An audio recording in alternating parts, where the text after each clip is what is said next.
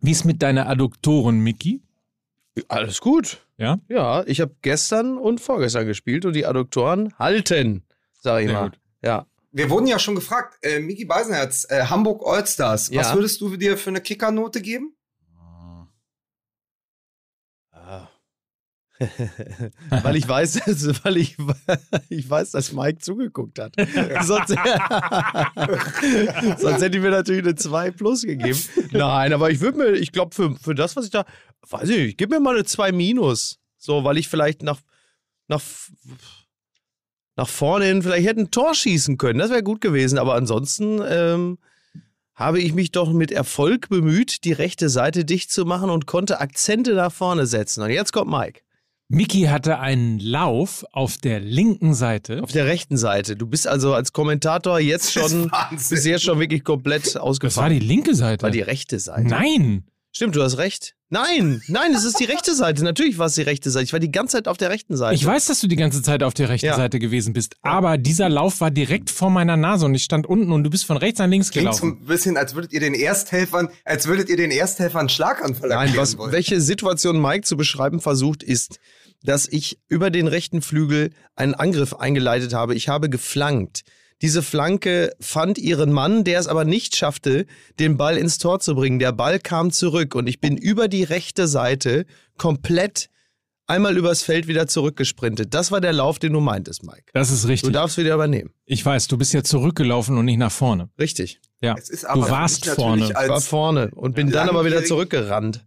Es war ein beeindruckender Lauf, so dass ein Raunen durchs Stadion ging. Man muss dazu sagen, äh, wir sind gerade ganz kurz bei äh, Kicken mit Herz, eine fantastische Charity-Veranstaltung, ein, ähm, ein Fußballspiel, wo wirklich ein großer Name an den nächsten gereiht wird. Und ich. Und Mickey, so ist es. Musste mir immer meine Rampen. Ich baue mir so schöne Rampen. Du bist so langsam. Ja, du bist Mann. so langsam. Fuck. Ja. Echt. Naja, auf jeden Fall ging ein Raunen äh, durch den Saal, hätte ich gesagt, durchs Stadion, als Mickey plötzlich ansetzte und sich kurzzeitig mal die Beine von Usain Bolt ausgeliehen hat und in einer Preisklasse zurückgelaufen äh, bin, dass Stunden später über diesen Lauf noch gesprochen wurde. Ja, aber jetzt, ich bin ja, ich befinde mich ja jetzt in einer Lebensphase, in der solche Dinge meistens nur gelobt werden mit dem Zusatz für dein Alter. Das kommt jetzt ja leider immer mehr dazu. Also jede, jede Form der Bewunderung. Ähm, habe ich das mit dem Taxifahrer habe ich erzählt, aber nur auf der Bühne, glaube ich, ne? Oder? Was denn? Habe ich das mit dem Taxifahrer? Achso, mit 60? ja, ja. aber da diese Folge ja eine normale Folge war, kennen unsere Hörer das schon. Ja. Genau, genau. Ja, aber das, da, da muss ich natürlich in diesem Moment dran denken. Ja. Ich möchte jetzt äh, zwei Dinge noch nachfragen. Ja. War es auf der linken oder auf der rechten Seite? Weil das ist mir noch nicht klar. Und Mickey, ich als langjähriger Leser des Kicker, mir blutet natürlich das Herz. Es gibt keine zwei Minus im Kicker. Ja, das ist wahr, das stimmt. Aber wer liest denn den Kicker noch? Ne? Ja, das ist ja ich montags und donnerstags. Ja. Und ab und zu drehe ich auch den Scheinwerfer. Oh mein Gott. Aber was, was, wo ich wirklich happy war, war dieser eine äh, Flügellauf, als ich über rechts kam, den Ball annahm, den Ball über den ersten Gegenspieler lupfte, den Ball über den zweiten und es dann auch noch schaffte, eine ordentliche Flanke Ja. in den Strafraum zu schlagen. Da, ich, da war ich allerdings selber, hab ich gedacht, was ist denn jetzt los? So. Und sag mal, was ist da los, meine Damen und Herren? Was ist das? Was ist denn da los? sag mal, und der, Schauen Sie. Der Ball, äh, wo du den äh, Hubschrauberlandeplatz auf dem Dach vom UKE getroffen Das hast, ist richtig. den, ja. den verschweigen wir, oder? Ja, ich habe einem krebskranken Jungen ins Gesicht geschossen im, im UKE, der eigentlich sich nur das Spiel angucken wollte und dann mein, ja, ich habe den Ball halt Volley mit links genommen. So, dann kann das mal passieren. Ja. Da habe ich mich ein bisschen geärgert, weil Bisschen ich dachte, Uli hätte ich ein bisschen den, hätte ich das, bitte, hätte ich nur ein kleines bisschen, ne, den Körper über den Ball gebracht, ne, das, hätten Sie mal sehen sollen, was ich für einen Bums gehabt habe. ja. Oder Wumms heißt es, wenn die Steuer gesenkt wird, ne? Olaf Scholz. ja. So. So, haben wir das jetzt also auch, ja? Wer übrigens diesen ganzen, Ja. diese ganzen Geschichten live sehen möchte, wir sind am Sag es Donnerstag. doch, sag es doch, wie es ist. Wer diesen ganzen Wahnsinn plus ein bisschen mehr.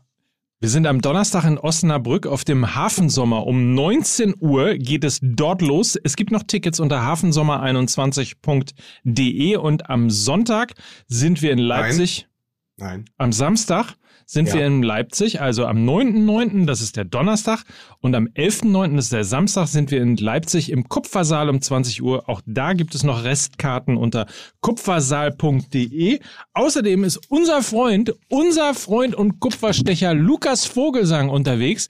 Er hat nämlich quasi in einer Limited Edition Ja. gibt es, glaube ich, zwei Lesungen seines Buches. Nicht mehr und auch nicht weniger. Eine ist nächste Woche, oder? Nee, sind beide nächste Woche. Es ist die kurze NRW-Tour äh, am 16.09. mit den Zeitlupen in der Kölschbar in Köln. Einlass ab 18 Uhr, Beginn um 20 Uhr. Ähm, Ist das nicht die Geburtsstätte des Linden-Gin? ja, genau.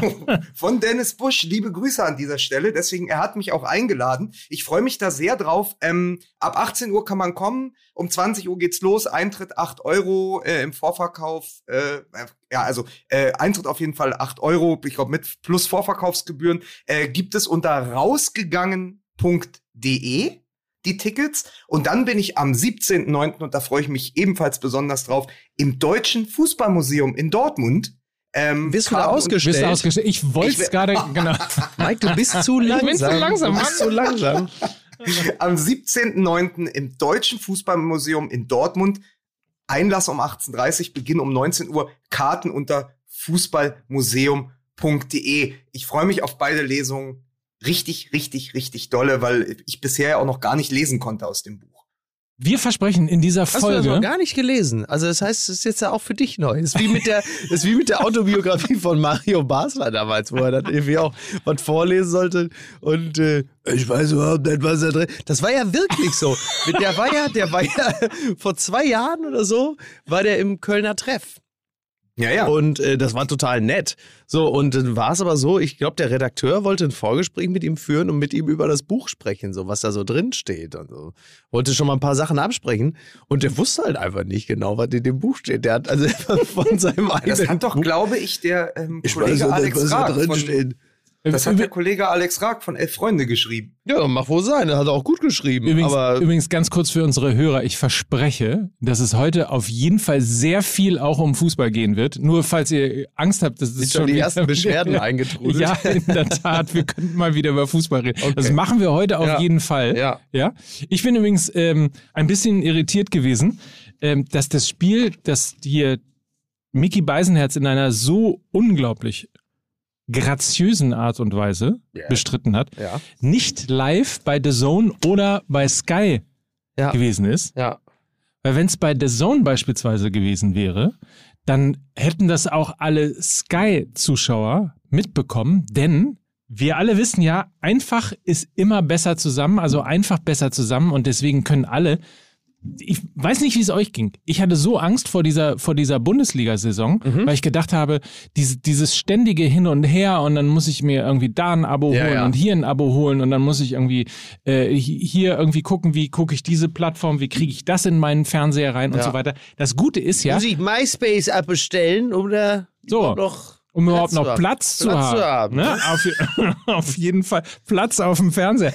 genau. Das Man ist muss, aber auch Wahnsinn. Muss ich MySpace abbestellen, um Platz auf dem Fernseher zu haben? Ist, es ist, Ja, das sind ist, ja die Fragen, die man sich stellt, nicht? die gute Antwort aber auf jeden Fall äh, liefert Sky unter sky.de. Dort könnt ihr alles nachlesen, weil es nämlich eine erweiterte Kooperation zwischen Sky und The Zone gibt. Und ab sofort können eben Fans das beste Sportangebot an einem Ort und auf eine Rechnung genießen. Das heißt, du kannst es alles quasi über Sky, über Sky Q. Ähm, das ist äh, deine, deine smarte Box, die du am Fernseher anschließen kannst. Ähm, darüber kannst du eben sowohl das gesamte Sportangebot von Sky bekommen und das heißt zweite Liga, Bundesliga am Samstag, Premier League, DFB-Pokal, Formel 1 und so weiter und so fort.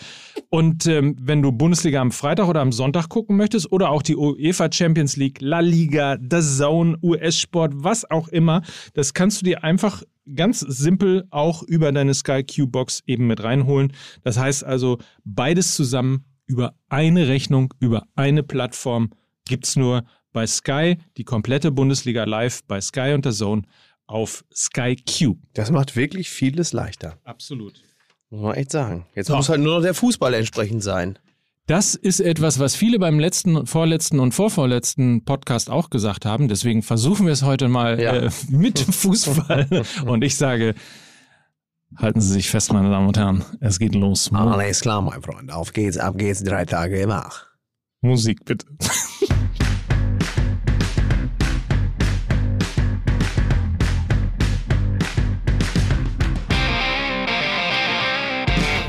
Mein Freund, der Sozen-Influencer, hier ist der Mickey Weisenherz. Da denkst du, denkst, da denkst du, und du denkst, mein Mädchen klappt es nicht. Schau mir die Augen und dann schau mein Gesicht. Wir fragen, wir fragen nach Berlin. Hat sich auf dem Transfermarkt noch was ergeben für die Hertha? Hier ist Lukas Vogelsang. Meine Befindlichkeiten stehen im Moment noch bei 22 Prozent. Ähm, ja, und hier ist äh, der Mann, der hart daran arbeitet, dass dieser Podcast bald seinen Namen tragen wird. Hier ist Mike Nöcker.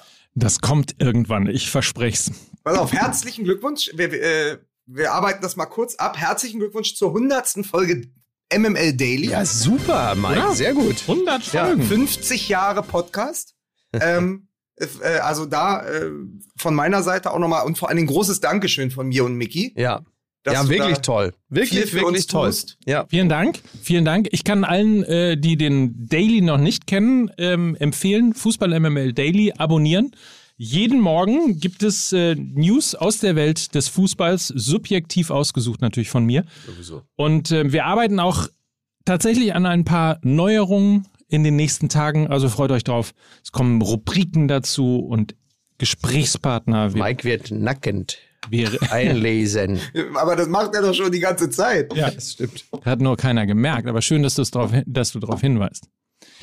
So, ich habe ja versprochen, heute geht es um Fußball hier bei Fußball MML. Wir versuchen also, Also, also, mal. sprechen wir nicht über das Spiel gegen Liechtenstein.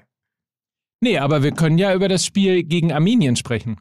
Ja, äh, der Flickfußball ist da mit einem Spiel Verzögerung, kann man, kann man glaube ich so sagen. Also ähm, man, ich, habe mir das Liechtenstein-Spiel 20 Minuten lang gegeben und dann für dafür befunden, dass es eventuell noch zu viel Löw in dieser Mannschaft steckt Ja. und dann ausgeschaltet und gedacht, naja, 2-0 gegen eine äh, Studentenelf aus Liechtenstein, das, das, das klingt ja dann doch noch arg nach Vergangenheit. Und sie haben sich ja auch abgemüht gegen ähm, ein Team, das, glaube ich, äh, zu elft auf der Torlinie stand, 90 Minuten lang. Und deswegen. Frag mal in äh, Dortmund nach, das ist auch schwer. ja, das ist natürlich schwer. Nein, es ist vor allen Dingen so, wenn, wenn du tatsächlich eine Mannschaft hast wie Liechtenstein, für die ist ja schon, und das gibt es nicht so oft im Weltfußball, kleine hinter oder her, aber für die ist es ja schon Erfolg, nur knapp zu verlieren. Das heißt, die gehen ja ganz anders in so ein Spiel. Wenn es, wenn sie am Ende Bratwurst essend und Bier trinken auf dem Platz stehen und sagen, Mann, war das toll, nur 0 zu 2. Ach, wurden die auch noch geimpft, oder was?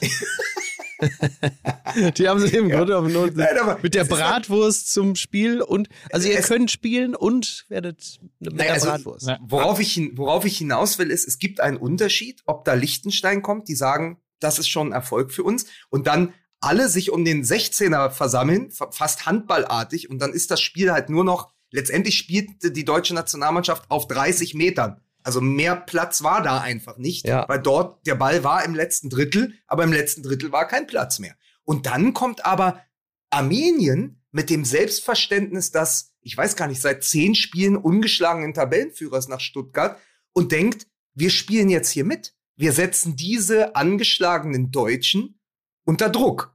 Und das war der große Fehler. Und das hat den Raum geöffnet für den Flickfußball, den ich mir von Anfang an, wir haben drüber in Bielefeld geredet, erhofft hatte.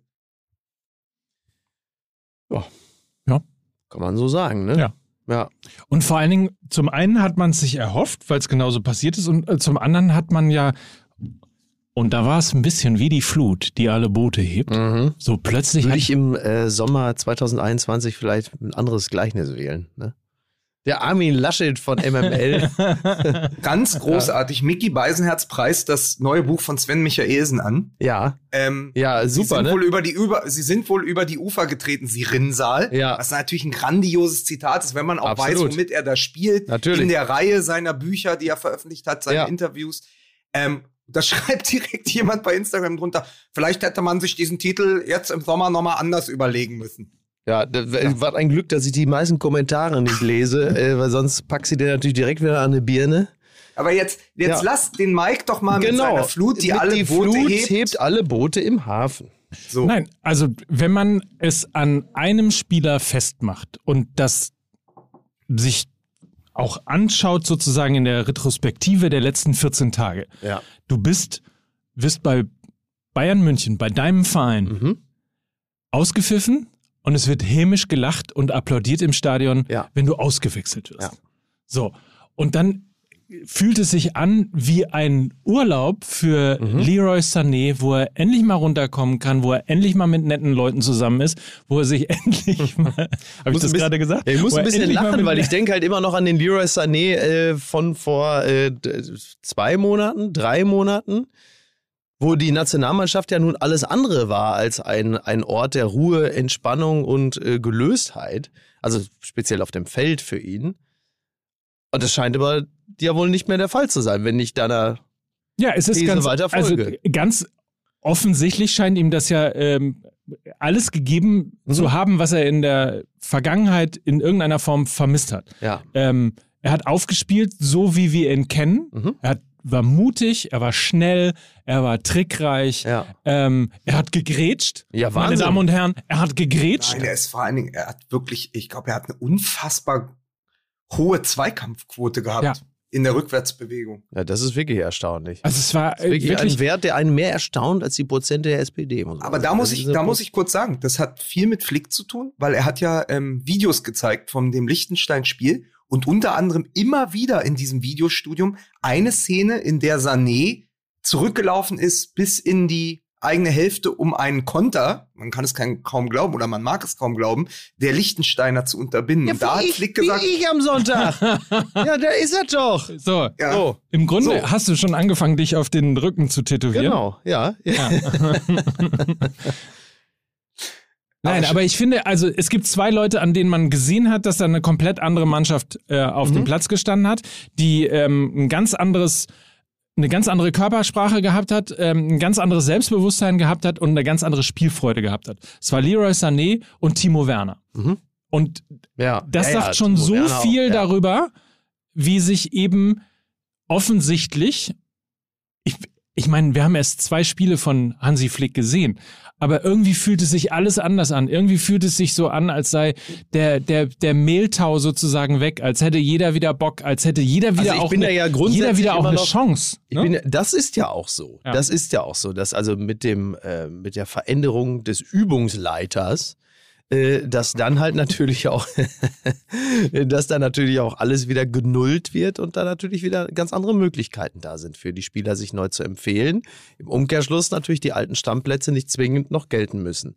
Das ist sehr gut. Ich bin ja trotzdem grundsätzlich immer noch äh, nicht Impf, aber Flick-Skeptiker dahingehend, als ich mir immer noch nicht ganz im Klaren darüber bin, inwieweit die Veränderung einer Personalie sofort alles irgendwie ähm, neu in neuem Zauber er, erstrahlen lassen soll. Da bin ich noch dann nicht. gebe ich dir zwei Namen als Dortmund-Fan, Favre und Terzic. Ja, ja oder, oder von mir aus auch Kovac und Flick. Ne, kann man Ja. auch sagen. Oder so, Süder und Laschet. schauen Sie. Es geht doch nicht um Personen. Herr Nöger, es geht doch nicht um Personen, es geht um Deutschland. Ähm, ja, naja, klar. Also das kann ja, kann ja, kann ja sein. Ich bin, ich bin, ich, ich hadere natürlich ein bisschen mit dem Gebilde DFB, ähm, wo ich mir noch nicht so ganz im Klaren darüber bin, wie weit das dann alles verändert werden kann. Aber was das Verhältnis äh, und die tektonischen Verschiebungen angeht, die ein Trainerwechsel äh, auf dem Posten des Bundestrainers angeht, Klar, also es kann natürlich, natürlich kann das sein. Das haben wir, wir erinnern uns an Erich Ribbeck. Was hat, was hat das plötzlich, ne, als der da war, aber gut, das sind andere Zeiten. ähm, man sieht's ja, man sieht's ja und äh, das, äh, das Beispiel Sané ist ja, ist ja ein sehr gutes. Und klar, wenn ein Sané natürlich äh, seine äh, Erfolglosigkeitshistorie beim DFB eng an die Person Löw koppelt, der ihn immer nur spät gebracht hat, ähm, meistens zumindest ihm auch das berühmte Vertrauen so nicht geschenkt hat. Und dann kommt dann der Flick, den er auch vom FC Bayern kennt. Und, ähm, und ja, dann, dann läuft es halt so. Wobei man ja sagen muss, Sané hat ja die ganz erfolgreiche Flickzeit genau verpasst. Also er saß ja, Ja, in ja. Lissabon auf der Tribüne, als sie das, äh, als sie die Champions League gewonnen haben. Ähm, ich glaube einfach, es sind zwei Dinge. Es ist diese, diese Offenheit der Kommunikation von Flick, äh, sowohl innerhalb der Mannschaft, aber auch nach außen mit anderen Vereinstrainern, mit anderen Managern, äh, auch mit den Medien. Und es ist eben die Rückkehr des Leistungsprinzips. Genau. Dass man sagt, pass auf, ich gucke mir das an. Ähm, Harvards fällt für das Armenien-Spiel aus. Dann gucke ich doch mal, ob ich nicht Marco Reus auf die 10 stelle. Weil Ja. der ja einen ganz guten Saisonstart äh, bei Borussia Dortmund erwischt hat und gerade fit ist. Vielleicht der Ja. fitteste und beste Marco Reus in den letzten fünf Jahren. So, dann spielt der auf der 10 und dann gibt der mir plötzlich die Tiefe, die ich haben möchte. Und was Hansi Flick auch gemacht hat, er hat bei Pochettino in äh, Paris angerufen und hat gesagt, sag mal, in der Innenverteidigung, da hast du doch jemanden, der spielberechtigt ist für die Nationalmannschaft. Wie macht der sich denn im Moment, der Thilo Kehrer? Und dann sagt ihm Pochettino, das ist einer meiner besten zum Saisonstart gewesen. Den kannst du problemlos wieder nominieren. Dann nominiert er den, lässt den gegen Liechtenstein als Innenverteidiger ran. Okay, und sagt dann aber, pass auf, ich habe im Moment keinen Linksverteidiger, Gosens verletzt, bei den anderen weiß ich nicht, wir müssen experimentieren, stelle ich den mal nach links und guck mir das mal an. Ja. So, und das ist ja eben etwas, wo du merkst, da, da gibt es plötzlich Veränderungen. Und ich meine nicht Veränderung, dass man in einem Spiel gegen Ungarn, was man unbedingt gewinnen muss, am Ende Volland einwechselt, um ihn linker Verteidiger spielen zu lassen. Ich meine nicht diese Art von äh, Veränderung. Ich meine dieses Experimentieren und zu sagen, ich habe jetzt ein Jahr Zeit bis zu dieser WM, die wir wahrscheinlich spielen müssen. So, dann nutze ich diese Zeit doch in einer Qualifikationsgruppe, in der ich das große Glück habe, keinen großen Gegner zu haben. Es ist ja die einzige Gruppe, glaube ich, äh, europaweit, wo keine andere Fußballgroßmacht mitspielt. Armenien, Rumänien, so sind dann die stärksten Gegner. Und dann gibt es noch die kleinen. Also kann ich doch auch experimentieren. Und das halte ich Flick von Anfang an zugute. Er hat übrigens noch eine Sache experimentiert, was ich sehr, sehr, sehr, sehr beeindruckend finde. Ihr kennt alle die Diskussion um die Dreier- und Fünferkette So, ich und dachte, der ist auch bei Manscaped. Und jetzt kommen da Dinge. Ihr kennt die Diskussion um die Dreier- und Fünferkette Ja. und so weiter, ne? Und ihr wisst, wie viel. Der hat's einfach ganz schlau gemacht. Ähm, Hansi Flick hat mit einer Viererkette gespielt, obwohl er mit einer Dreierkette gespielt hat. Ich, ich weiß nicht, ob es euch aufgefallen ist, aber er hat tatsächlich bei Ballbesitz Deutschland mit einer Dreierkette gespielt, weil er nämlich Jonas Hofmann quasi den einknickenden Außenverteidiger sozusagen genutzt hat. Also der hat tatsächlich gegen den Ball Ja. in einer Viererkette gespielt und Ja. mit dem Ball haben sie in einer Dreierkette gespielt und dann ist Hofmann eben eingeknickt sozusagen ins äh, Mittelfeld, Ja. teilweise ja äh, sogar auf, auf eine auf eine Achterposition. Ähm, was ich ganz schlau fand, weil es ist man niemandem so aufgefallen. flexibel sein kann. Es ist niemandem aufgefallen. Es gab keine Diskussion darum, aber Ja. eigentlich haben wir mit Dreierkette gespielt, obwohl wir mit Viererkette gespielt haben. Ja, sehr gut. Übrigens, Jonas Hofmann, was ist das eigentlich für eine beeindruckende Entwicklung? Als er bei, bei uns, Klammer auf, Borussia Dortmund war, Klammer zu, ist er ja nun auch nicht weiter aufgefallen. Der war zwar immer irgendwie ganz gut und man hat das Gefühl, das könnte mal einer werden, aber wie so häufig. Das ist so ein bisschen Oder wie ist die Entwicklung. Das ist so ein bisschen Bei wie die Ginter ja Entwicklung. auch, ne? Das ist so ein bisschen wie die Entwicklung. Ist das so ein bisschen wie die Entwicklung? Ja, aber wenn ich nicht zu Wort komme, muss ich es halt dreimal sagen, ihr Affen, ihr da im Studio sitzt, Alter. Und du erzählst, vor allen Dingen, Mike, du erzählst halt, das wäre keinem aufgefallen. Die Zeitung war nächsten Tag voll damit, dass Jonas Hofmann den rechten Verteidiger gespielt hat. Jeder Kommentator hat darüber gesprochen, Naja, weil es der größte taktische Kniff war, in diesem ganzen Spiel zu sagen, wir, wir schaffen Überzahl im Mittelfeld. Hofmann zieht nach innen. Dadurch kann Goretzka die Wege in die Tiefe gehen, weil er abgesichert wird von einem zweiten Sechser oder Achter. Deswegen wirkte es ja die ganze Zeit, als wären wir in diesem Spiel ein Mann mehr. Aber willst du sagen, dass unsere Hörer Zeitungen lesen? Ich hoffe es doch, zumindest drei oder vier noch. Aber die, die ganze Idee, äh, Jonas Hofmann als rechter Verteidiger, und da muss man noch mal ähm, Jogi Löw äh, Credit geben, kam ja schon vor der Europameisterschaft. Da hätte Löw ihn gerne mitgenommen als Option für den rechten Verteidiger und dann hat er sich am Knie verletzt. Also nicht Löw, sondern Hofmann und konnte deshalb nicht mit und deshalb hatten wir überhaupt diese unsägliche Diskussion mit Kimmich dass er auf rechts gehen musste. Wäre Hofmann fit gewesen, hätte er wahrscheinlich schon bei der Europameisterschaft diese Position gespielt. Ich glaube aber trotzdem nicht so flexibel wie unter Flick, weil Mike natürlich total recht hat. Wenn Kehrer links spielt, kann der wunderbar einrücken, dann hast du drei Innenverteidiger und Hofmann spielt variabel davor. Und es hat natürlich auf der Seite mit Nabri auch wunderbar geklappt im Zusammenspiel. Es war auf jeden Fall schön anzusehen, alles. Ja. So, und Ja. wir haben ja noch nicht, also du hast jetzt Nabri und Goretzka, wir haben den Namen gerade genannt. Ja. Insgesamt haben die beiden ja, also wenn ich eben gesagt habe, dass äh, man an Sané und an Werner gesehen hat, ähm, wie viel offensichtlich mehr Spaß oder mehr Freiheit oder, oder der Brustlöser oder wie man das Ding auch immer Ja. nennen möchte, irgendwie jetzt mit Hansi Flick in die Nationalmannschaft gekommen ist, muss man natürlich nochmal erwähnen, dass Goretzka und Nabri ein so unfassbar sensationelles Länderspiel gespielt haben. Ja, fantastisch. Man muss aber auch immer, wir sind ja Deutsche, ne? Mhm. Wir sind, also, Nicht, nicht geschimpft ist gelobt genug. gell?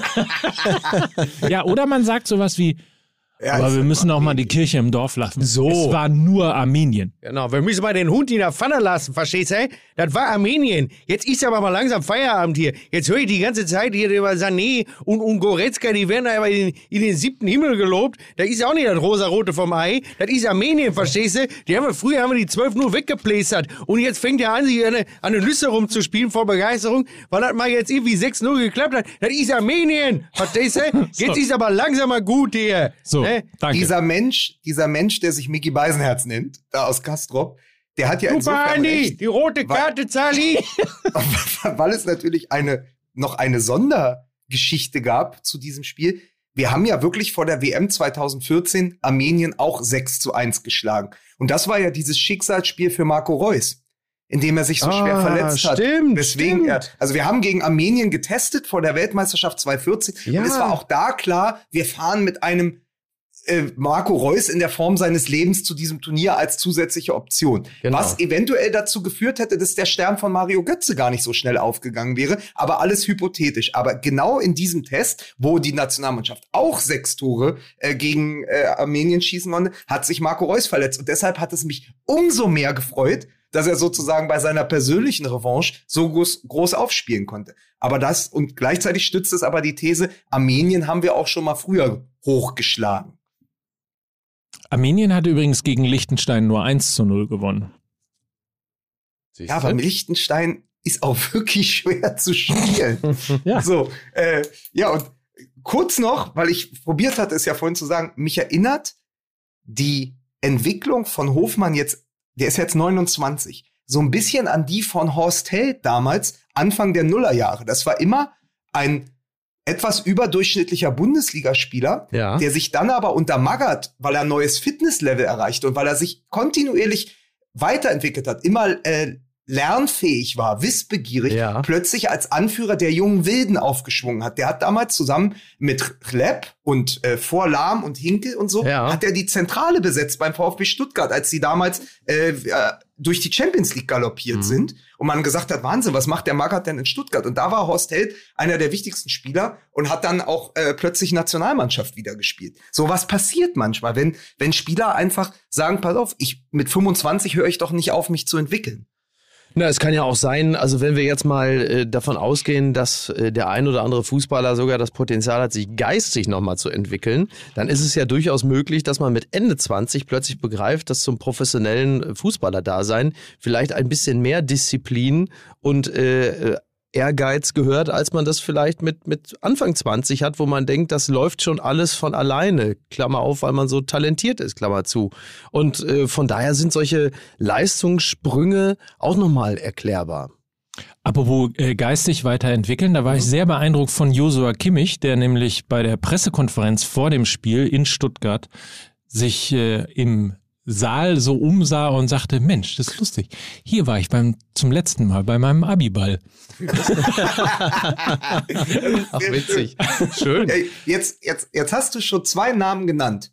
Goretzka, der diesen Flick-Fußball ja internalisiert hat, Mhm. zusammen mit Kimmich in der Zentrale. Auf der 10 könnte ja theoretisch statt Reus auch noch Müller spielen. Und da möchte ich eine Sache sagen. Wie gut uns der Rücktritt von Toni Kroos tut. Es ist so. Ich, ich habe genau darauf gewartet. So, dann hast du zwar noch Gündogan, der, der drückt dem Spiel gegen Liechtenstein aber überhaupt keinen Stempel auf. Dann kommt Goretzka für ihn in die Partie und plötzlich hast du gegen Armenien die Bayern Doppel-6, die die Champions League gewonnen hat. Und dann fragt man sich die ganze Zeit, wieso musste da immer Toni Kroos oder Gündogan oder sogar Gündogan und Toni Kroos zusammenspielen? Wieso gab es die Lösung Kimmich, Goretzka, die sich bei Bayern über Jahre schon bewährt hat, nicht auch von Anfang in der Nationalmannschaft und Toni Kroos war der Herausforderer, weil aber weil es eben nicht und das eben nicht mehr dieses Leistungsprinzip gab. Und das ist jetzt zurück. Und dann spielen Kimmich und Goretzka und Deutschland hat in der Zentrale plötzlich wieder äh, allumfassende Weltklasse. Mhm. Naja. Übrigens möchte ich nochmal auf das Thema Felix Magath kommen. Äh, Wenn einer von uns Mein dreien, Trainer am Wochenende. ich wollte gerade sagen, Ja. wenn einer äh, von uns dreien weiß, wie es ist, unter dem Trainer Felix Magath zu spielen, Genau. dann Mickey Beisenherz. Genau, genau, ja. Der irgendwie, äh, Felix Magath, der doch mal in einem, ich glaube, es war bei der Sportbild oder so, in einem Fragebogen ausgefüllt hat. So, ne, die Fragen so Lieblingsfarbe, Lieblingstier, äh, Lieblingslied, Lieblingsessen, Fleisch.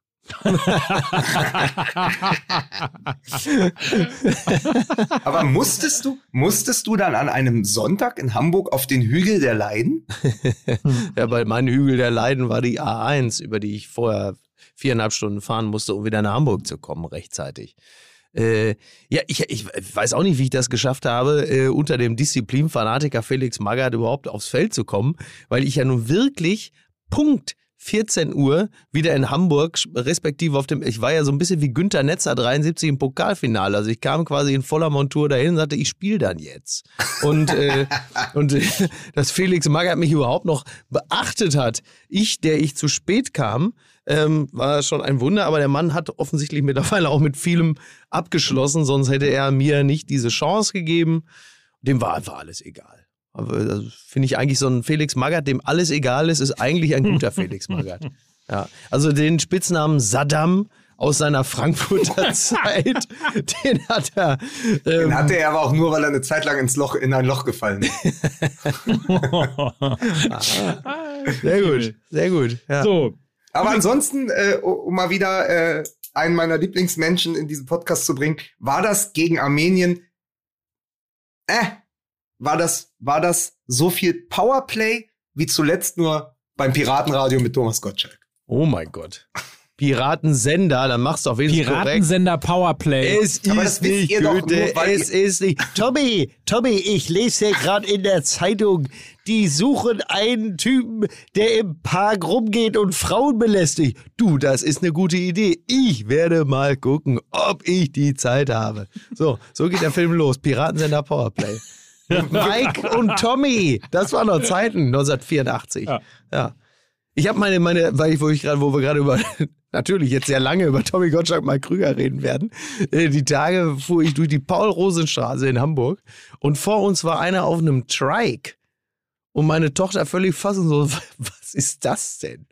Und ich konnte es ihr nicht erklären. Ein Trike. Wer zur Hölle kauft sich einen Trike? Oder ist das die, äh, sag mal, äh, die Verbrenner-Alternative zum Liegefahrrad? Also ist das einer, der so ein Liegefahrrad zu Hause hat, kauft der sich dann auch für die Ja. wilden Ausritte am Wochenende ein Trike? Übrigens, weil wir ja hier so ein eine, weil wir ja hier so eine MML äh, GmbH sind, ne, und ja auch weitere Podcast-Projekte ähm, Ja. hier entwickeln wollen, Ja. kreativ entwickeln wollen. Richtig? Wenn wir einen Podcast machen würden, Ja. ne, der sich nur um Angriffsfußball und Gegenpressing Mhm. kümmert, Ja. dann könnten wir den doch Piraten-Podcast Powerplay nennen, oder?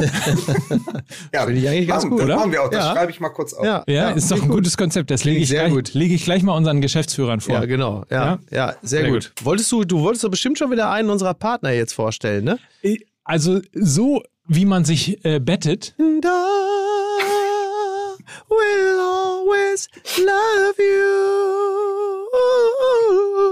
Ne? So. Bet I, Bet I will always Bet I stay. Ja, das war die Werbung, meine Damen und Herren. Mehr können wir wirklich für unseren. Na, es ist, es ist doch, es ist nicht Goethe, es ist nicht Schiller, aber da haben Sie die Wahl bei der Bodyguard Antikartellmatratze von bett1.de. Da ist es eben nicht in Stein gemeißelt, und manche Matratzen sind ja so, da fühlt man sich ja auch so, ähm, auf welcher Matratze man liegt, sondern man kann halt sagen, ah, heute mal die Wände machen und dann drehe ich das Ding einfach um und dann kann ich entscheiden, ob ich jetzt äh, auf einer sehr, sehr äh, festen Matratze liegen möchte oder vielleicht eher auf einer mittelfesten. Und dann dreht man das Ding einfach um. Wie geil ist das denn? Ich habe es ja getestet. Mhm. Man muss dann sogar dazu sagen, ehrlicherweise haben wir sogar zwei Bett 1 Matratzen bei uns. Ich schlafe auf den auf der harten Seite und jemand anders, der auch bei uns wohnt, auf der mittelharten Seite, also ja. auf der mittelfesten Seite. Ja. Und das ist ganz cool. Also ich kann dann manchmal also einfach in andere Zimmer gehen und so. Ja. Aber der Schlafkomfort an sich ist einfach sensationell gut. Also man hat ja 100 Nächte Probe schlafen, ja. ne? Also ja. und kann dann noch entscheiden, ob man die Matratze zurückgeben äh, möchte oder nicht. Ich habe schon über 100 Tage darin geschlafen und würde immer noch nicht eine Sekunde diese Matratze zurückbringen. Sie ist wirklich äh, sehr beeindruckend. Und unter bett1.de, das ist die Website für die Bodyguard Anti-Kartell-Matratze, die es ab 199 Euro gibt. Ähm, die könnt ihr dort bestellen und äh, ja, einfach auch mal euch einlesen in das Thema. Also bett1.de, unser Partner für Fest oder Mittelfest. Liebe Berliner, Partyvolk, ihr könnt natürlich üblicherweise auch 100 Nächte auf der Matratze Probe schlafen wie bisher. Aber bei bed1.de müsst ihr danach nicht noch Frühstück machen. Todstille. ja, Mike ist ja aus dem auch, Geschäft. Ich muss, leider, auch, ich muss auch nicht alles im Geschäft. Ja, Mike ist ja aus dem Kopulationsgeschäft auch schon lange raus und blicke natürlich in die toten Augen von Roten Baum. Unter meiner Bett 1 Matratze lag er jahrelang Javier Hernandez. Ich bin nämlich die Prinzessin auf der Erbse. Ja, dann entscheiden Sie jetzt, was Ihnen besser gefallen hat. ja. Ich halte es da ja wie Helmut Schmidt, der einst sagte, es gibt zwei wichtige Epochen im Leben eines Mannes. Eintritt in die Sexualität und Austritt aus der Sexualität. ich dachte, du meinst das Zitat. Ich guck mal, welche Matratze ich zuerst durchrauche. die link, die feste oder die mittelfeste. Am Ende sind ja in beide Brandlöcher drin und nach 99 Tagen gebe ich das Ding zurück. Aber das geht nicht, ne? Man darf Nein. sie nicht versauen, ne? Nein. Also es dürfen nur normale, sag mal, Liegeabnutzungserscheinungen sein, aber man darf da jetzt nicht irgendwie zum Beispiel, wenn man nachts im Bett sich wieder so ein umfangreiches Käsefondue gemacht hat oder so, oder was weiß ich, da irgendwie die Bouillabaisse wieder mal so drauf schwappt. Äh, das ist dann jetzt, da kann man dann nicht sagen, Leute, ich gebe euch das Ding zurück. Es muss schon irgendwo mit normalem Liegen noch zu tun haben. Ähm, apropos Versauen. Ja. Äh, kurze Frage nach Berlin. Ja. Gibt es noch irgendwelche Transfer-News bei Hertha BSC? Machen wir das jetzt einfach alle halbe Stunde? Ja. Wir sind ja noch auf 22 Prozent. Ne? Das Kanzleramt wird Besenrein übergeben. Dann wundere ich nicht, wenn ich dich heute um 14 Uhr am Berliner Hauptbahnhof mit einer Respektschelle begrüße, wenn das hier so weitergeht. Was ist eine Respektschelle? Das ist eine, die merkt Balim, man auch noch am nächsten. Die merkt man. Hast du vier Blocks nicht geguckt? Balim, Balim. das ist die Respektstelle, ich habe es genau gehört. Ja, ist äh, schw schwierig mit dem Fußball heute. Ich habe eine Kopfverletzung.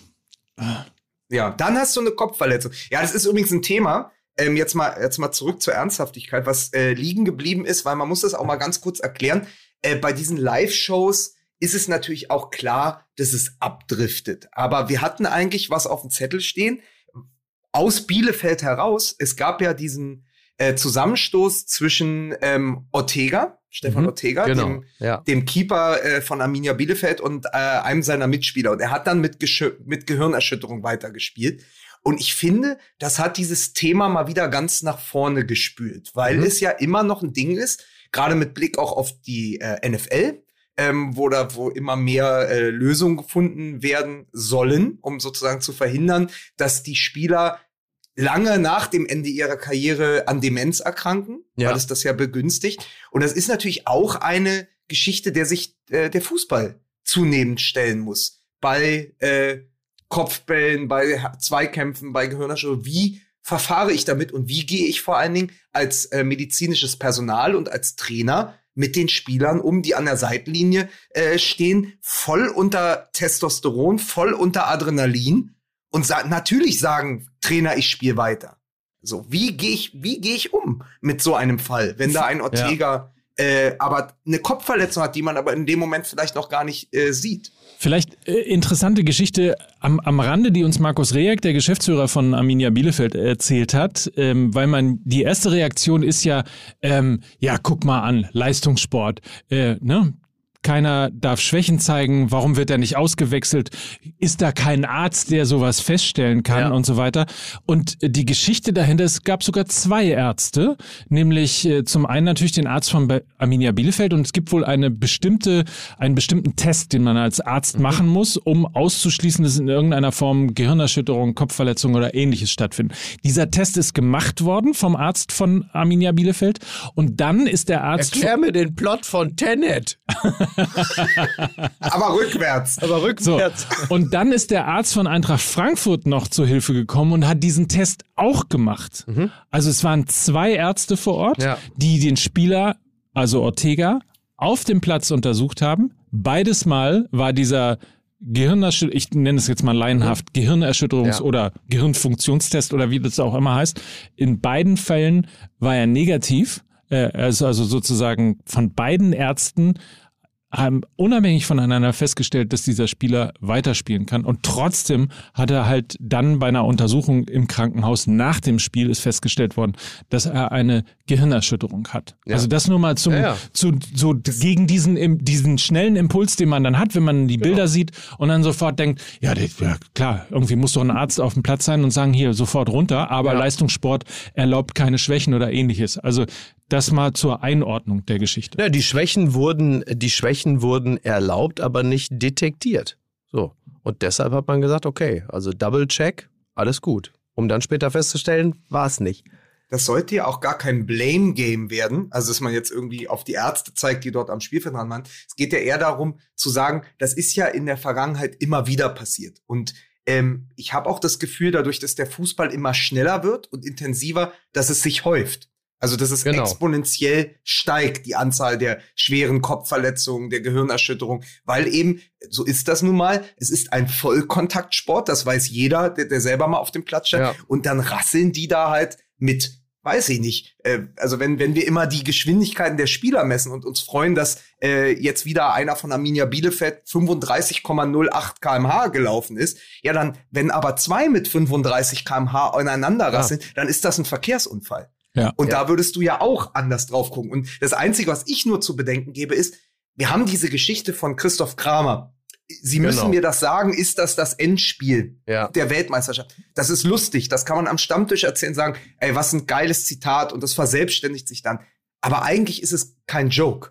Eigentlich muss man sagen, ey, in dem Moment ist ja was passiert im Gehirn Ja. und müssen wir das nicht eben äh, anders als nur gute Pointe eben auch als Warnung für die Zukunft interpretieren. Also erstens ja, selbstverständlich. Ich bin dann zu wenig Arzt oder zu wenig, ähm, ja, sowohl Fußballfunktionär, Arzt, selber Spieler gewesen, als dass ich das tatsächlich jetzt so einordnen kann, ähm, da, dass ich einen Lösungsvorschlag habe. Ja. Gut ist, dass überhaupt sich darüber unterhalten wird und gut ist, dass das überhaupt quasi jetzt angefangen wird zu, zu erforschen und dass es einen Meinungsbildungsprozess gibt. Ja. Das Einzige, was ich nur sagen wollte, ist, es ist halt eben, passiert dann eben manchmal anders, als es aussieht, Ja. weil ich nicht wusste, dass es diesen Test gibt, weil ich nicht wusste, dass diesen Spieler zwei Ärzte untersucht haben, äh, etc. etc. Aber Also, Mike, aber du warst doch bei der jungen Union Güter, Gütersloh. Also Momente geistiger Unzurechnungsfähigkeit müssten dir ja durchaus vertraut sein. Also mehr als uns jetzt beispielsweise. ich ne? war bei der Jungen Union in Gütersloh. Denn du warst Chef der jungen Union in Gütersloh. So. So sieht's nämlich aus. Ähm, es, es, wir hatten ja schon auf der Bühne kurz drüber gesprochen, dass es ja jetzt wohl in den USA ist, das äh, korrigiert mich, wenn ich falsch liege, und das werde ich vermutlich, dass äh, Kopfbälle bei Jugendmannschaften nach Möglichkeit vermieden werden, sogar äh, unterbunden werden. Es gibt Freistoß für die andere Mannschaft, wenn, Genau. wenn man äh, einen Ball mit dem Kopf Genau. spielt. So, also so ähnlich wie man, was weiß ich, wenn man irgendwie versucht, das feine Spiel, das elegante Technische zu forcieren, dass man dann beim Training sagt, wer ge wenn gegrätscht wird, gibt es beispielsweise irgendwie auch einen Freistoß für die Mhm. andere Mannschaft, um das so ein bisschen zu fördern. Jetzt ist natürlich die Frage, also so, so gut es für das Gehirn ist,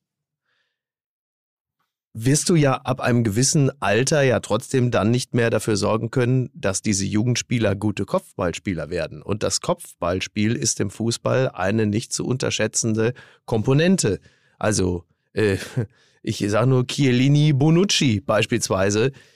Also wie, wie willst du, wie willst du diese Dinge äh, in Einklang bringen? Das bei, bei dem schönen Wort Güterabwägung. Wie willst du diese Dinge in Einklang bringen? Du willst einerseits diese jungen Gehirne äh, schützen, Mhm. was ein äh, gesundheitlich absolut nachvollziehbarer Anspruch ist, und gleichzeitig Spieler ausbilden, die komplett sind. Und zwar so gut, dass sie nicht nur gut mit dem Fuß sind, sondern dass sie halt eben auch in der Abwehr oder im Sturm vollwertige Kopfballspieler sind, die dir auf höchstem Niveau dienlich sind. Und da bin ich mir nicht ganz sicher, wie, wie das gelingen soll. Ich möchte dazu die Überschrift vorlesen eines wirklich großartigen Artikels, der in der letzten Elf Freunde ähm, erschienen ist. Es ist die mit dem Eintracht, mit der Eintracht-Geschichte Ja. vorne drauf, Ja. Titelgeschichte Eintracht. Äh, da hat Christoph Biermann äh, äh, geschrieben über ähm, das Thema ist, in England sind Kopfverletzungen im Fußball und ihre Folgen ein großes Thema. Hierzulande hängen wir bedenklich hinterher. Viele Mannschaftsärzte fühlen sich mit dem Problem alleingelassen. Und die Überschrift dieses Textes ist schon, geht schon in die Richtung dessen, was du sagst, weil da sagt ein Arzt, wir befinden uns im Grenzbereich zwischen Medizin, Ethik und Sport. Und das ist ja genau diese Abwägungssache. Genau. Äh, willst du Leistungssport machen? Dann musst du insbesondere im Fußball, wie er gelernt ist und wie er auch funktioniert, sowohl offensiv als auch defensiv. Deswegen gibt es ja äh, die Vokabeln Offensivkopfball und Defensivkopfball. Im, Be im besten Falle ist man Sergio Ramos, äh, beherrscht beides und entscheidet ganze Champions League-Finals mit Genau. dem Kopf. So, wie willst du das abtrainieren? Das ist ja gelernt und das gehört dazu. Also es wird, glaube ich, auf absehbare Zeit kein Fußball ohne Kopfbälle geben, obwohl es die gesündere Variante wäre. Hm. Ähm, aber da bist du ja wieder ganz tief eben in einer ethisch-sportlichen und medizinischen Diskussion. Genau. Und du siehst ja auch an der Entwicklung, ich meine, auf der einen Seite ähm, ist insbesondere Deutschland ja das Land, in dem quasi das Nachwuchsleistungszentrum erfunden oder zumindest professionalisiert worden ist, Anfang Ja. der Nuller, Nullerjahre. Ähm, Das und ist auch ein ziemlich deutsches Wort, wenn man sich das mal genau. Nachwuchsleistungszentrum. ein sehr deutsches Wort. Das Neben. Bundeskegelbahn natürlich. Ja, absolut. Ähm, und du hast in der Entwicklung hast du einen bestimmten Spielertyp sozusagen äh, gef- gefördert und, und, und gefordert. Ähm, heute stellen wir fest, wir hätten auch mal äh, vielleicht äh, etwas individueller trainieren können, so dass Mhm. wir auch mal einen, einen klassischen Mittelstürmer haben. Nicht umsonst hat Arsene Wenger ja neulich gesagt, ihr habt in der Ausbildung eurer Spieler was falsch gemacht. Ihr habt keine Stürmer, also keine klassischen Neuner, Zentralstürmer. Ähm, und daran siehst du natürlich, wie so ein, wie so ein Entwicklungsprozess eben bei, bei Kindern und bei Jugendlichen in der Fußballförderung ist. Also insofern stimmt das ja, was du gerade gesagt hast, Ja, also, oder was aber- ihr gerade gesagt habt, was eben die Ausbildung von Kopfball anhörst. Wenn du, wenn du das zurückfährst, das Thema, Genau. bedeutet das in the long run, Es geht ja nicht lo- anders. long football mäßig. Ja, heißt es long football? Nein. Long Covid kenne nur, aber da kann ich nur vorwarnen. Das bedeutet doch auch, dass Timo Werner jetzt schon goldener Vorreiter dieses neuen Fußballs ist.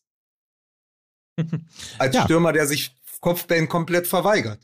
Das, das, das, das, das ist doch dann sozusagen das Vorbild dieser neuen Generation. Nicht Ja, nur Timo die, Werner. Also. Aber Leute, die Engländer werden sich doch was dabei denken. Also wenn der englische Verband beschließt, dass es kein Kopfballtraining mehr für Kinder gibt, gerade in dem, also in dem nicht nur Mutterland des Fußballs, sondern auch Mutterland der Physis und des Ja. Defensivkopfballs oder des Offensivkopfballs, äh, Beispiel Maguire. Also die bringen ja immer wieder diese Kanten, äh, also Rio Ferdinand, Sol Campbell und so, die Genau. kamen ja auch über ihren Kopfball. Das heißt, die gehen ja jetzt sehenden Auges in eine Zukunft, wo sie sagen, pass auf, wenn wir heute die sieben- bis neunjährigen oder so, die wir jetzt schon haben, die trainieren keinen Kopfball mehr. Dann ist doch absehbar, dass die Talente, die in zehn Jahren in die Premier League drängen, keinen Kopfball mehr beherrschen. Und die Frage ist, können Genau. die dann überhaupt in die Premier League drängen?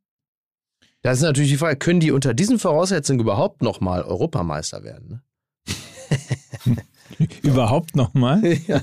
Ich, Ja, ich Mike. möchte Ja, aber, Mike. ich möchte Ja, aber, ich wollte- an- Mike. Ja, entschuldige. ja, doch. Ich möchte aber an dieser Stelle nochmal, weil wir das ja schlecht lösen können, aber weil natürlich wahrscheinlich die Lösung darin liegen würde, also komplett äh, zu sagen, radikal, keine Kopfbälle mehr im Jugendbereich, wir ändern den Fußball von Grund auf. Jetzt wissen wir, dass gerade der Fußball sich oft nicht von Grund auf ändern lässt. Und Ja. vor allen Dingen nicht von oben angeordnet. Beziehungsweise wenn Dinge halt dem Spiel auch zuwiderlaufen. Aber nochmal, weil bei Elf Freunde auch diese Zahlen hier sind.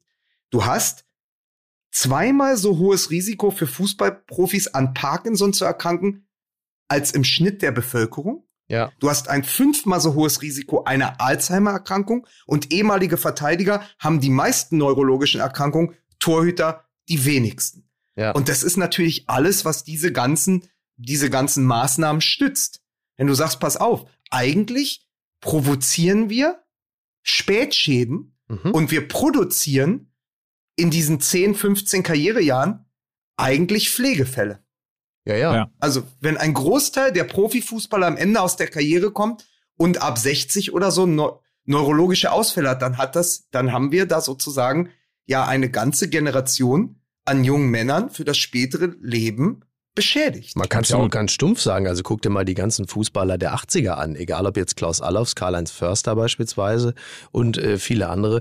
Die sind natürlich körperlich alle äh, extrem beschädigt. Ne? Künstliche Hüfte, steifer Fuß, die humpeln, die hinken.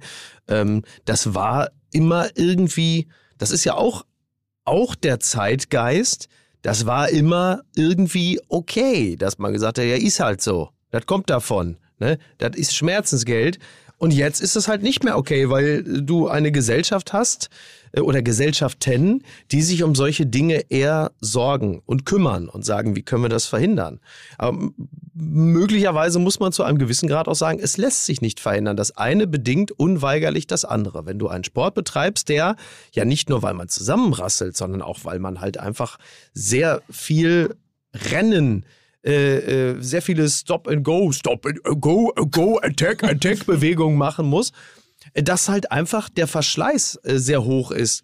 Vielleicht muss man diese Dinge einpreisen und sie lassen sich nicht verhindern. Oder man sagt halt einfach, bis zu welchem Grad können wir diese Dinge verhindern. Sie gehen aber dann unweigerlich zu Lasten des Spiels und auch der Effizienz der jeweiligen Mannschaften. Ich müsste mal meine Kinder fragen, aber ich glaube, die haben noch nie Kopfballtraining gemacht. Aber das, ich verifiziere Aber dein, das. dein Großer ist 1,95 Meter oder so und spielt, hat ja auch lange Mittelstürmer gespielt. Jetzt überleg doch mal, der geht zum Training und sagt, Trainer, ich habe mit meinem Vater gesprochen, der hat da diesen Podcast, ich mache ab heute keinen Kopfball mehr als Neuner. Klar. Was Ja. passiert dann? Ja, So. gute Frage. Also was Gute passiert dann in Genau. einem Nachwuchsteam? Das möchte ich gern mal sehen. Den Trainer möchte, das Gesicht dieses Trainers möchte ich gern mal Es sehen. ist halt, wie es immer ist, es müssen dann halt alle mitziehen. So, und nicht wie in dem Prinzip, da muss man eine europäische Lösung finden, dass einer was vorschlägt und alle gucken betreten zu Boden und sagen, ja, soll er doch anfangen. Und wir machen aber trotzdem erstmal weiter unser Ding. Das ist halt die Frage. Wenn sich alle darauf verständigen und sagen, das ist jetzt der Fußball in Zukunft, weltweit, ähm, dann kann man das ja so machen. Aber wenn nur einige äh, das machen, ähm, ist ein bisschen wie beim Klimaschutz auch, ne? wenn man sagt, wir machen das jetzt, wir ziehen das jetzt durch und der Rest äh, der Nation sagt, ja Leute, das könnt ihr schön machen und wir bauen hier weiter äh, Kohlekraftwerke. So, also es muss halt am Ende immer eine Gemeins ein gemeinschaftliches Grundverständnis auf neue Regeln geben. Und weißt die nicht du gibt, mir erstmal, dass der Klimawandel was mit dem Menschen zu tun hat? so, das ist die junge Union, die ich kenne. Aber es ist doch so, man, also die Gesellschaft ist ja durchaus fähig, sich zu verändern. Dahingehend, Ja. das ist für mich immer das Madman-Beispiel. Also wer die Serie kennt, Mhm. äh, da, am Anfang habe ich immer noch das Wahnsinn. Also diese 50er Jahre, äh, die stehen, da, da gibt es eine Szene, wo die, ähm, wo die eine äh, Hauptdarstellerin zum Frauenarzt geht und der raucht die ganze Zeit während der Untersuchung. Und dann Ja. erinnert man sich an die, ich habe das sogar noch mitbekommen, ich bin noch als Kind an Bord von Flugzeugen gewesen, wo geraucht wurde. Da gab es hinten einen, das muss man heute mal so Anfang 20-Jährigen erklären, da gab es einen mit einem Vorhang abgetrennten Ja, ja. Bereich, in dem geraucht wurde. Das war der Raucherbereich im, im Flugzeug. Die Ich glaub, Vorhänge werden heute in Taxis wieder benutzt, wenn es Ja. darum geht, Aerosole abzuhalten. Nein, aber guck mal, also da ist, wir hatten mal eine Zeit, die ist noch gar nicht so lange her. Ja. Da hat ein Arzt bei der Untersuchung geraucht. Da wurde im Flugzeug Genau. geraucht und teilweise haben Ärzte sogar Rauchen verschrieben, wenn die Menschen Unruhegefühl hatten. Ja, rauchen Sie ein paar Zigaretten, dann wird das besser. Okay. Das hat sich ja verändert. Heute Wer hat denn das es verschrieben? Dr. Ja, es gibt äh, es. Dr. Ich hab das letzte- Dr. Mal- Ich habe ich hab das letzte Mal erst wieder gelesen. Das gab Okay. es, dass Ärzte dazu geraten haben, trinken Sie doch, also trinken Sie doch morgens einen Kaffee, Ja. rauchen Sie eine Zigarette, dann das hilft gegen Ihre Angst. So. Das, ja, das gab es, aber auch das hat sich verändert. Wir gehen heute nicht mehr dahin und sagen, Rauchen ist harmlos. Mhm. So. Und vielleicht schaut der Fußball in 10, 15 Jahren zurück und sagt, Das kann man sich doch gar nicht vorstellen. Guck dir mal an, wie die in diesen Duellen mit den Köpfen aneinander gerasselt sind. Ja. Das ist doch von heute, aus heutiger Sicht unvorstellbar. Nur dann musst du irgendwann den Anfang machen und sagen, pass mal auf, wir müssen das wirklich sensibilisieren als Thema, dass die Kopfbälle, dieses, dass das gefährlich ist. Ja. So wie so eine, äh, letztendlich hast du diese ganzen Warnhinweise auf die Zigaretten gedruckt in den letzten 10, 15 Jahren. Du bräuchtest einfach auch Warnhinweise fürs Kopfballspiel. Ja.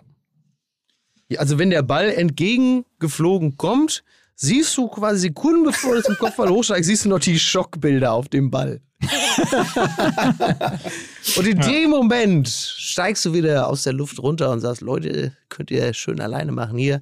Cristiano Ronaldo, nimm du ihn, ich. Äh, Der einzige mich. Mensch, dem das was helfen würde, ist der Tischtennisspieler Timo Boll, weil der ein anderes Sehvermögen hat und der kann ja am Logo erkennen, mit Ja. welcher Roto also am Logo des Balls, Ja. mit welcher Rotation und Geschwindigkeit der auf ihn zukommt. Hat er da so einen Blick für, oder was? Ja. Ich sehe jetzt Timo Boll mit dem Gesicht von so einem Chameleon, wo er so mit seinen Augen unabhängig voneinander, so Marty Feldman-artig, hat er so einen Blick. Die Älteren werden sich erinnern. Marty Feldman, Leute, wo immer du auch bist. Alles gut, ey. Wer wird hier abgeholt? Ich, äh, Ach so, ich habe das, ich werde jetzt mittlerweile von einer Blaulicht-Eskorte zu meinem Café zum Rührei-Essen eskortiert. Das wusstet ihr gar nicht, ne? Nee, ne? Ich lasse mich jetzt äh, mit einem Maybach, mit Ja. einer Standarte vorne drauf, mit unserem MML-Wappen, lasse ich mich jetzt durch die komplette Stadt eskortieren zu toll. meinem Café, Ja. um dort ein Rührei zu mir zu nehmen. Das ist sehr schön. hast du mit Buttgereit Standarte-Situationen trainiert? Ganz genau so ist Das es. ist, das ist sehr Ja. gut. Sag mal ganz kurz noch, wir haben ja, Ja. noch ein Wochenende vor der Brust, Mhm. äh, was nicht nur darin besteht, dass wir zu dritt in Leipzig sind, sondern ich musste gestern ein äh, Interview äh, führen mit der, ähm, oder ich durfte ein Interview führen mit der Watz Bochum, weil äh, dort der Redakteur gehört hatte, dass Micky Beisenherz und Lukas Vogelsang nach Bochum kommen, um Bochum Hertha zu schauen. Darauf äh, freue ich mich natürlich besonders.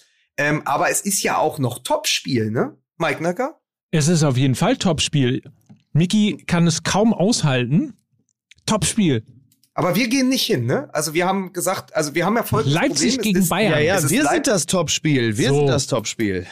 Ja, also das Problem ist, das Problem ist, ähm, wir wurden auch mehrfach schon angeschrieben, ob wir eine Viertelstunde später anfangen können, weil einige Menschen, die Karten für Leipzig Bayern in Leipzig haben, gern auch noch zu MML im Kupfersaal kommen wollen. Aber bevor es bei uns die Highlights gibt, gibt es ja noch dieses Spiel. Und da würde ich nur mal ganz kurz von euch wissen, die Saison ist noch jung. Leipzig hat äh, erst drei Punkte, die Bayern sind sehr gut gestartet. Was erwartet ihr denn vom Topspiel? Das wird top. Das wird top, das Spiel. Ähm, Oder Mhm. ist das, ist das einfach gar nicht, wo ihr sagt, pass auf, also kann man ja auch sagen, wenn wir, wir heute, heute gucken wir auch sehr viel links und rechts, sagt ihr einfach, du, Leipzig, Bayern ist mir wirklich herzlich egal, weil das nicht für mich, obwohl es halt das, letztendlich das Duell der beiden Also ich freue mich, ich freue mich tatsächlich mehr auf äh, Bochum-Hertha am Sonntag, wo wir gemeinsam sein werden. Aber naja, es ist halt so ein Spiel, äh, das für mich ein bisschen sinnbildlich ist für äh, das, wie ich den Fußball zu häufig wahrnehme. Es ist Fußball auf höchstem Niveau, es ist technisch toll, ästhetisch ansprechend, aber mir relativ gleich. Und äh, es lässt mich äh, gefühlsmäßig ziemlich kalt. Und ich finde es bedauerlich, dass es so ist. Aber ähm, bislang hat der Fußball äh, es noch nicht geschafft, mich aus dieser, äh, aus dieser, aus diesem Brandenburg der Emotionen rauszuholen. Es ist ja auch das Spiel, wo sich, ähm, wo zwei Mannschaften aufeinandertreffen, wo sich der eine Verein von einem obskuren Unternehmen bezahlen lässt und der andere ist RB Leipzig. Ja, und es ist natürlich, es ist natürlich auch ein, also man muss mal sagen, es ist natürlich trotzdem ein besonderes Spiel für Julian Nagelsmann, der, ähm, der auf seinen alten Verein trifft und auf äh, seinen Nachfolger Jesse Marsch und natürlich auch für Marcel Sabitzer, der ja, am Deadline Ja, ja. Day oder kurz vorm Deadline Day äh, noch zu den Bayern gewechselt ist mit diesem Wahnsinns Instagram Post, dass er wirklich dieses Bayern Trikot, also er hat als Kind in Österreich jedes Jahr ein neues Bayern Trikot geschenkt bekommen. Und ich glaube, er hat dieses, ähm, was wir alle so, ich, ich mochte das damals sehr, dieses Weinrot-Schwarze mit Opel drauf, vom, was ich, in dem ich immer sofort Giovanni Elba sehe. Und da gibt es ein Bild von ihm, ich weiß nicht, Sabitzer muss acht sein oder so, wo er dieses Trikot trägt. Und ich muss ja sagen, Äh, eigentlich toll, ne? Mit Marcel Sabitzer ist der zweite äh, Zugang von äh, Leipzig nach Bayern äh, geholt worden, der für die Bank kam. Mann, Mann, Mann. Ja, Mann. da zuckst du mit den Schultern, Mike. Ja. Aber da hat der Lukas mal wieder einen rausgetan. hat er mal richtig. hat mal wieder richtig einen rausgetan. Ne? Ja. Also ich persönlich, wenn, wenn ich die Wahl hätte Ja. zwischen gucke ich mir das Topspiel an Mhm. oder gehe ich zu Fußball MML? Da ist ja wohl völlig klar. so, da würde ich, erste Halbzeit würde Guck ich mir gucken. natürlich Topspiel an. Erste Halbzeit würde ich gucken Ja. Und zweite Halbzeit würde ich zu MML gehen. So. Übrigens 35.000 Leute im Stadion, trotz äh, Inzidenz. Bei uns? Über 35, ja. Ja. und ich, äh, in Leipzig weiß ich gar nicht, wie viel äh, ins Zentralstadion. Heißt es noch Zentralstadion? Ja, klar. Ja, ne? äh, also dorthin gehen auf jeden Fall. Nein, 35.000 Leute. Bei, äh, beim FC St. Pauli wird jetzt 2G getestet. Ich das glaube in? Wolfsburg auch. das Ich glaube in Wolfsburg auch. Ja. Äh, also das ist jetzt das große Thema. 2G in den Stadien. Da Ja. müssen wir Immer- mal nächste Woche in, in Ruhe Ja. drüber sprechen. Auf St. Pauli heißt es jetzt 2G statt G20. Ne? ja. Die Hütte brennt. Ja, ja, mit Ja. freundlicher Unterstützung von Olaf Scholz. Jetzt Aber es ist interessant, dass euch das, dass das ewig immer, da, dass das immer, euch da brennt einmal die ganze Stadt und da ist man immer beleidigt. Immer, Ewig immer beleidigt. interessant ist, euch das gar nicht anzündet, dass das irgendwie, ähm, dass da irgendwie Leipzig gegen Bayern spielt, wenn früher Meister gegen Vizemeister oder generell. Ja, ich weiß. Es ist mir gleich. Ich habe mir übrigens noch, ich habe mir noch übrigens aufgeschrieben, dass es äh, für die Nationalmannschaft wäre es sehr lustig und es ist ein bisschen schade, dass es nicht der Fall ist, wenn äh, Hansi Flick Bernd Schuster als Co-Trainer hätte, Ja. könnte man da von einer Flick-Schusterei reden. okay, Also ja, nur für ich den denke, Kicker. es ist der dann richtige mach- nein, Zeitpunkt, mach- jetzt nein, zu gehen. Ich jetzt, pass auf, dann mache ich, dann mache ich, dann mache ich folgenden Gag noch. Jetzt hast du die Rampe gebaut, das hast du geschafft. Äh, wie begrüßt äh, der Innenverteidiger der Nationalmannschaft seinen neuen Rechtsverteidiger? Nochmal, wie begrüßt der Innenverteidiger der Nationalmannschaft seinen neuen Rechtsverteidiger? Ja, pass auf. Ja, hallo erstmal, weil ist ja Rüdiger Hofmann. Ja, ich glaube, wir haben es dann jetzt.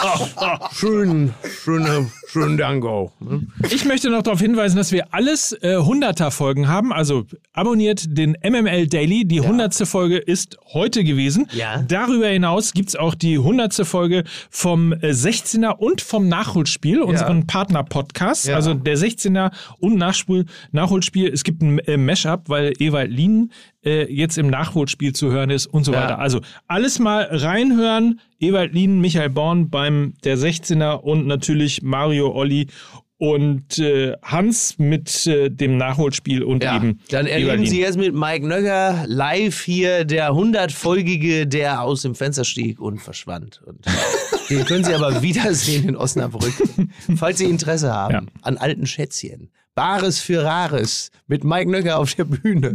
Ne? Oder so. Ja. Naja. Zwei Meter vor und drei zurück, so parkt man ein in Osnabrück. Ja. Das, der Witz ist ich, nicht von mir. äh, möchte dann jetzt. Der ist nicht von mir. fühle mich. Das ist Jürgen von der Lippe gewesen. Ja. Palmen, Sonne, Strand, Zypressen, verhieß es, Jungen, du bist in Essen. Der hat Reime gemacht. Das konnte man früher noch. Reime auf Städte. Ja, dann äh, behalte ich aber meine geile Maguire-Geschichte noch für mich. Die mache ich dann live mit euch. Jerry Maguire? Genau, für, für mich zum Schotter. Nee, ähm, was anderes. Aber da, wir haben ja noch, wir haben ja noch äh, mehrere Folgen. Das ist sowas-. Das ist doch so ein Cliffhanger, ne? So ein, so ein, Das ist ein dass man jetzt Bock hat, nochmal schnell zu sagen, Mensch, da muss ich auf jeden Fall am Donnerstagabend 19 Uhr in Osnabrück sein, um mitzubekommen, was denn mit, mit Jerry Maguire und Fußball MML so los ist. Ja, so ist das. Ja. So, der Maybach wartet unten. Ja, bitte. Ne? Ja. Mit einer MML-Standarte. Das freut mich sehr. Ja, sicher.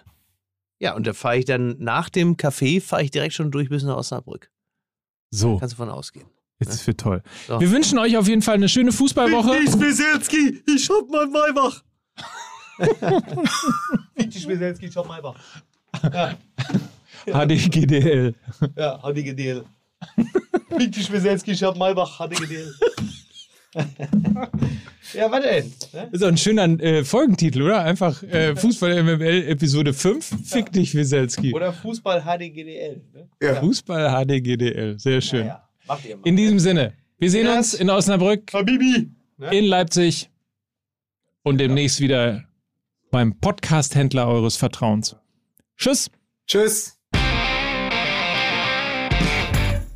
Dieser Podcast wird produziert von Podstars bei OMR.